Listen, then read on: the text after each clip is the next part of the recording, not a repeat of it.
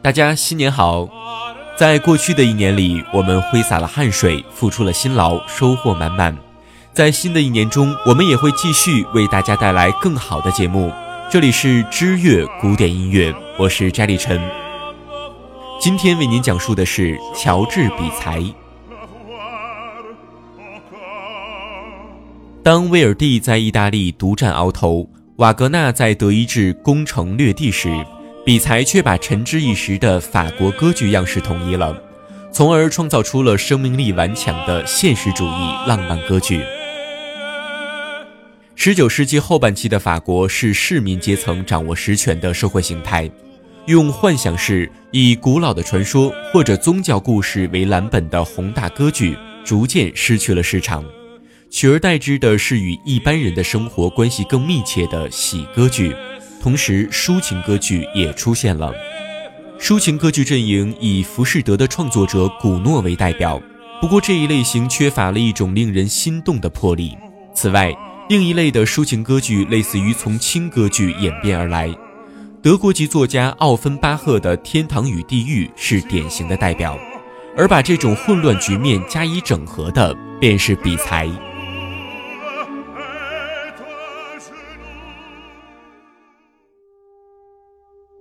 乔治·比才，一八三八年出生于巴黎，父亲是一位声乐教师，母亲是一名钢琴演奏家。在如此良好的环境下成长，比才自幼展示出了过人的音乐才华。九岁便进入巴黎音乐学院就读，短短半年便获奖无数。很快他就结束了全部的音乐课程，并以歌剧作曲家的身份出人头地。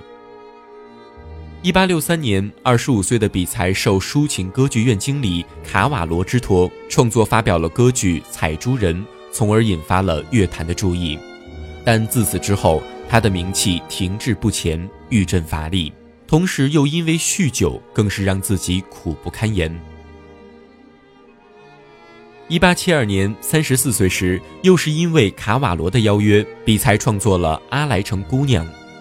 此剧使得比才拨开云雾见月明。两年之后，比才完成了让后世铭记自己的作品《卡门》。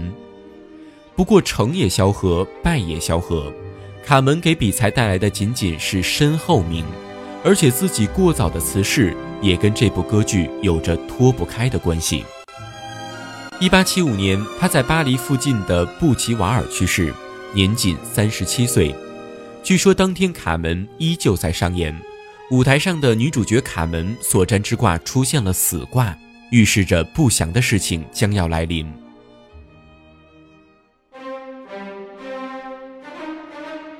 在古老形式中巧妙地加入人物的性格，以卓越的剧性结构开拓新的歌剧境界，这是比才的最大成就。除了歌剧之外，比才还有管弦乐曲、钢琴曲、交响曲等作品。他的两首交响曲中，以 C 大调第一号交响曲较为著名。组曲《阿莱城姑娘》，组曲《阿莱城姑娘》与歌剧《卡门》同是比才的代表作。此曲比《卡门》早两年问世，是根据法国文豪都德的三幕戏剧《阿莱城姑娘》的剧本编成，包括附带音乐二十七首，是演奏会用的组曲。比才先从其中选出四曲作为第一组曲，后来朋友艾涅斯特吉洛又从中选了三首，再加上从比才其他歌剧中选的一曲，编成了第二组曲。此剧大致是一个发生在法国南部普罗旺斯地区的阿莱城的爱情悲剧。一个没有姓名的美丽少女，大家都叫她阿莱城姑娘。富家青年弗莱德利痴心地爱着她，想和她结婚，但是因为她的来历不明，家人坚决反对。邻居太太想把自己的女儿薇薇安嫁给弗莱德利，她也喜欢薇薇安，便同意了这门亲事。婚礼的那一天，亲朋云集，热闹非凡。正当婚礼进行时，突然一个不速之客宣称阿莱城姑娘与人私奔了。这消息对于弗莱德利来说是有如晴天霹雳，并且引起了他对阿莱城姑娘的痴情。窗外正热闹地唱着婚礼进行曲，弗莱德利却从窗口纵身一跃，跳楼自杀了。阿莱城姑娘的首演并未获得好评，后来人们才渐渐发现了她的价值，直到今日，人们对她的爱依旧不减。第一组曲的首演与歌剧同是一八七二年，评语颇佳；第二组曲的首演时间则无法考证。第一组曲，第一曲前奏曲，C 小调快板四四拍，小调的快速进行曲。开头的主题使用了普罗旺斯的地方民谣《三个王的行列》，描述了本剧背景普罗旺斯的地方性色彩。之后转为了降 A 大调行板四四拍，是描述与剧情有关的男主角弗莱德利的苦恼。第二曲小步舞曲 C 小调喜悦的快板四三拍，这是很能表现法国农村风光。朴素而明朗的舞曲，庆祝弗莱德利与邻居女儿薇薇安订婚的先导音乐。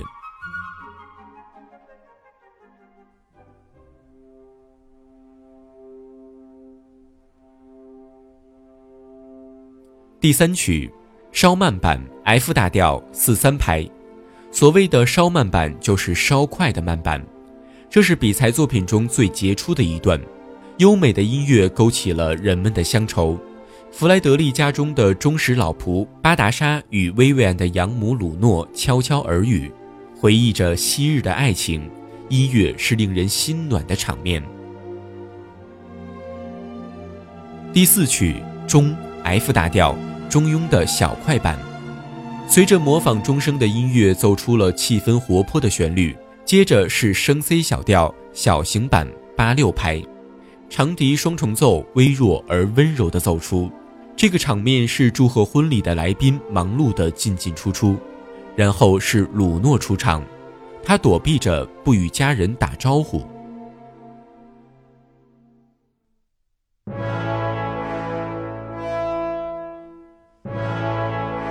第二组曲，第一曲牧歌，A 大调很持续的行板四四拍。曲子以雄伟的场面开始，是第二幕前所奏的部分，接着是沼泽场面，从远处传来合唱的部分，之后转为了小型版四三拍，随着普罗旺斯大鼓奏出舞蹈的节奏，木管夹杂着忧郁的情绪奏出。第二曲间奏曲降 E 大调，速度稍快的中庸型版四四拍。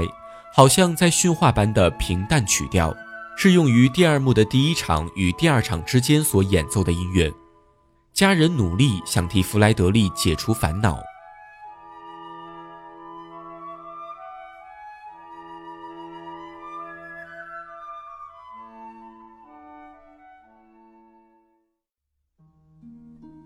第三曲小步舞曲降 E 大调，金四小快板的行板。